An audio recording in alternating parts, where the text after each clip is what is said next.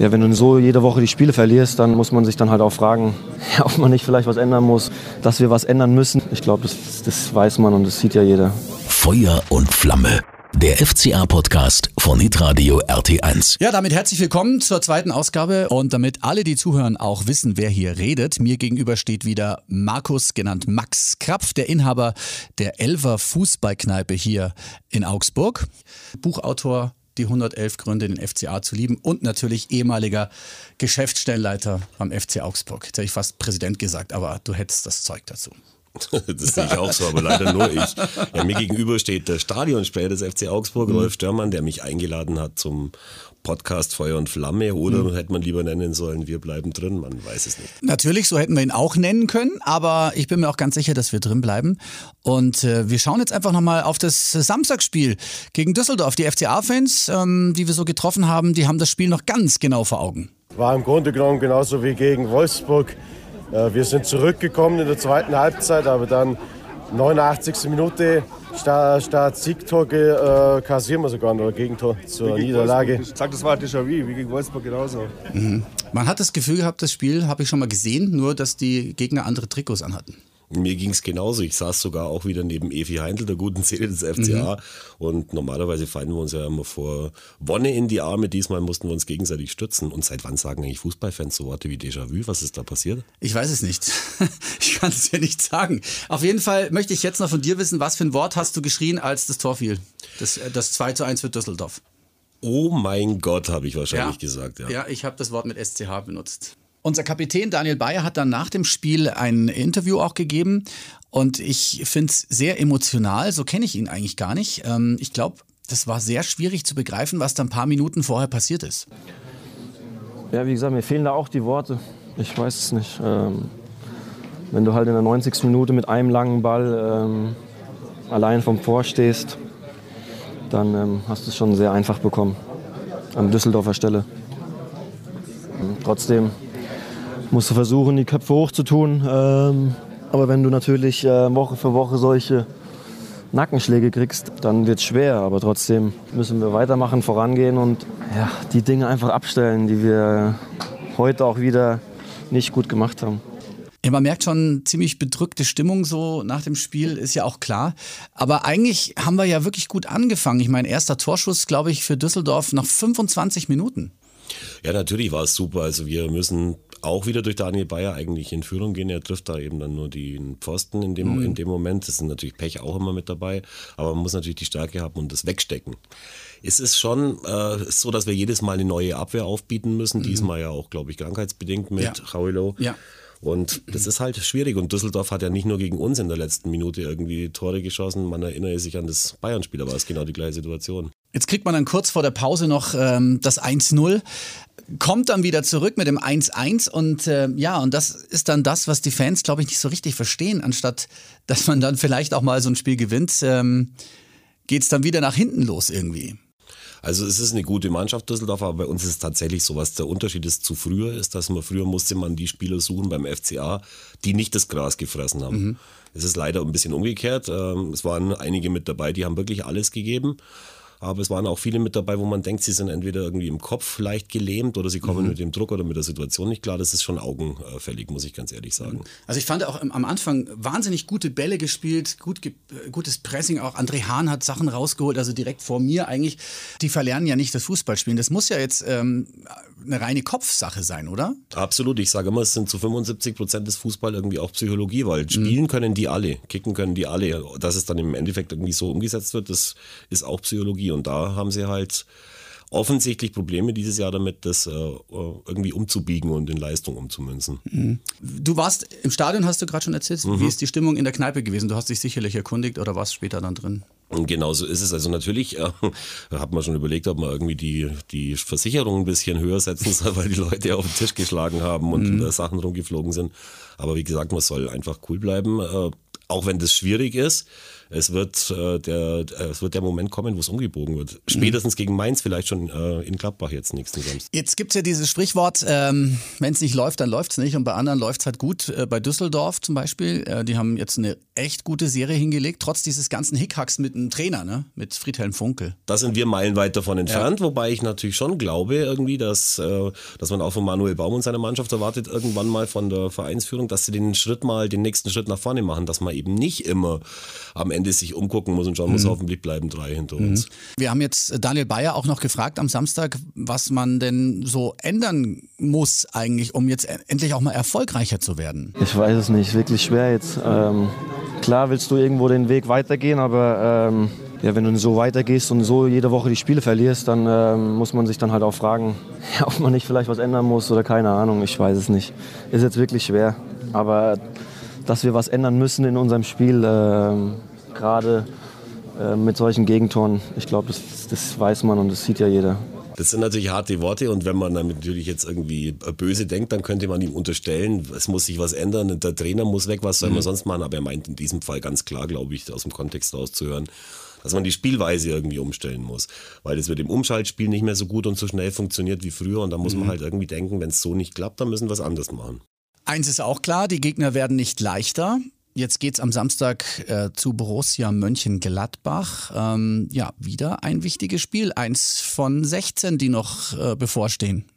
Ja, es ist ja tatsächlich jedes Spiel in der Liga für ja. uns brutal. Ich denke mir immer vor der Saison, wenn ich mir die Gegner anschaue, ha, gegen wen wollen wir eigentlich gewinnen? Aber ja, es klappt schon immer irgendwie. Ja, Aber ähm, natürlich wären die zwei Heimspiele jetzt gegen Düsseldorf und dann die Woche drauf gegen Mainz, mhm. da wären sechs Punkte schon pfundig gewesen, weil gegen Bayern werden wir wahrscheinlich nicht so wahnsinnig hoch gewinnen und mhm. auch in Gladbach wird es schwierig. Aber eine Chance haben wir überall. Eigentlich doch.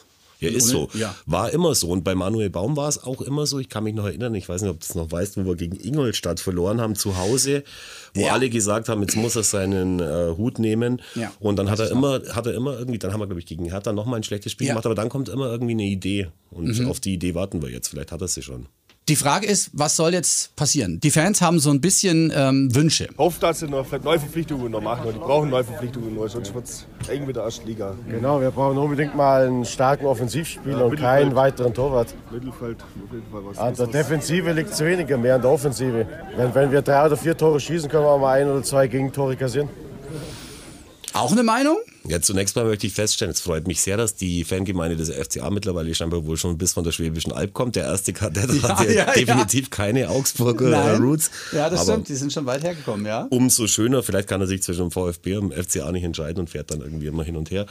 Dann haben die natürlich schon recht, wer mehr Tore schießt am Ende des Tages, gewinnt das Spiel. Ist so. so Aber ist auch der, der weniger bekommt. Also man muss schon an beide Richtungen denken. Aber trotzdem, Tore schießen ist im Moment nicht so unser Ding. Ne? Also ganz ehrlich, auch zu Hause wissen wir ja, die Heimspiele haben wir letzte Woche schon drüber gesprochen, das, das klappt so gar nicht.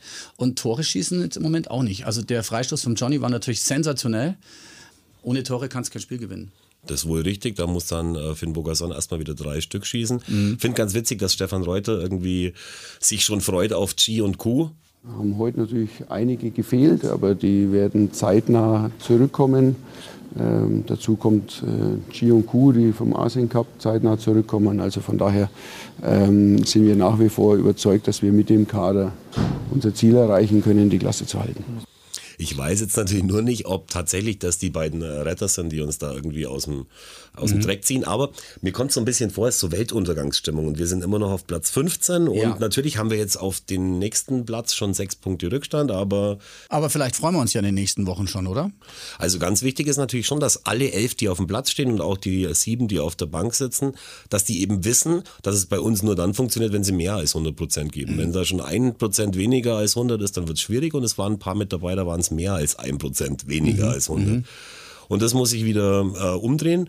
Bei, ich bin ehrlich gesagt ganz erschüttert von dem, du hast gesagt, von den Emotionen von äh, Daniel Bayer, wollt ihr schon widersprechen, aber auch sowas sind Emotionen. Ja, ja das sind ja auch Emotionen. Emotionen ja, ja. Genau, ja. Hast du völlig recht. Und er ist wirklich, puh, also dem fehlen, dem fehlen die Worte. Ich hoffe, dass dich nicht das Stimmungsbild der Mannschaft irgendwie widerspiegelt. Und da, mhm. wenn das so sein sollte, müssen sie da dringend arbeiten. Was viele auch auf der Haupttribüne beim Spiel am Samstag ähm, mitbekommen haben, dass sich Friedhelm Funkel auch permanent umgedreht hat über das Dach der Gästeersatzbank.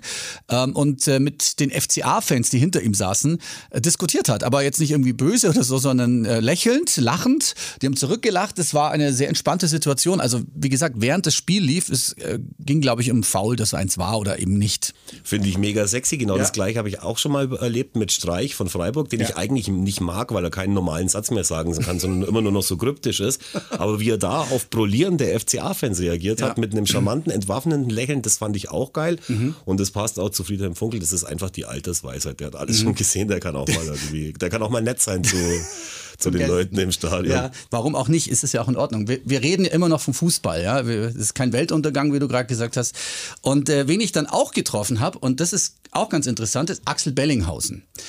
Aufstiegsheld bei uns. Also ich habe immer noch Kontakt mit ihm und ich habe immer das Gefühl, wenn ich ihn sehe, er ist irgendwie noch immer so ein FCAler, obwohl er natürlich jetzt in Düsseldorf Co-Trainer ist. Und ich habe ihn dann auch mal gefragt, äh, welche Beziehung er noch so zu Augsburg hat. Das ist wirklich interessant. Gestern Abend noch Besuch aus der alten Nachbarschaft gehabt, wo ich mich tierisch drüber gefreut habe. Jetzt gerade noch ähm, jemanden äh, getroffen, mit dem ich zusammen damals, äh, als ich verletzt war, in der Hessingpark äh, zusammen war. Und äh, da war es noch ein kleiner Junge. Und so, ähm, ja. wir haben nie den Kontakt verloren. Also cool. wir haben den, haben den immer aufrecht erhalten auch, äh, mit seiner Mama zusammen. Klar gibt es immer noch Verbindungen.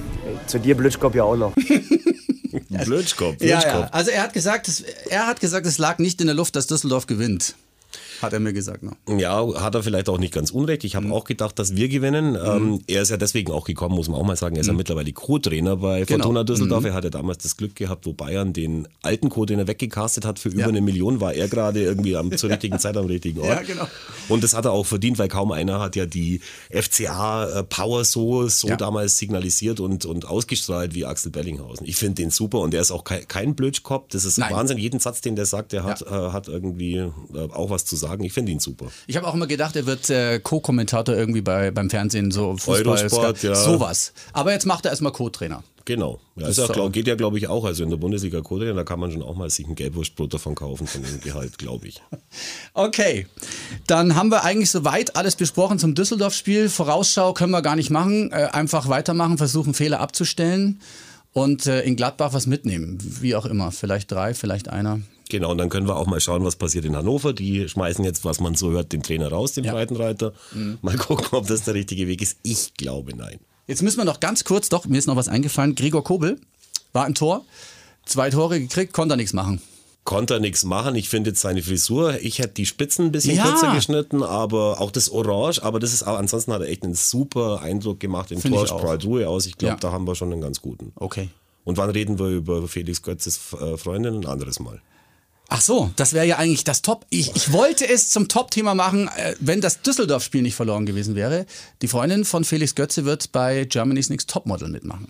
Sollen wir uns dieses Top-Thema noch aufheben? Mhm. Würde ich unbedingt sagen. Schauen wir uns erst mal an, wie sie denn so dabei Ja, rüberkommen. Dann gucken wir mal. ja, wir gucken mal, wann es losgeht. Ich schaue das ja immer. Ja, ich immer, wenn ich Zeit habe, aber ich habe ganz wenig Zeit. Ich nehme es mir auf und schaue dann die Folgen, die ich kenne, rückwärts. Ja, du musst es ja vom Beruf wegen, weil Ja, du musst natürlich. ja in der, in der Früh auch Klar. irgendwie was zum Besten geben. drüber, Ja, klar. ist natürlich klar. So, lassen wir uns nicht unterkriegen, wie immer. Das sagen wir immer und wir meinen es auch so. Und wir hören uns dann nächste Woche wieder nach dem Spiel gegen Gladbach. Mit hoffentlich viel besseren Na, Voraussetzungen. hoffentlich. Schöne Danke, Max. Woche. Ciao. Ciao.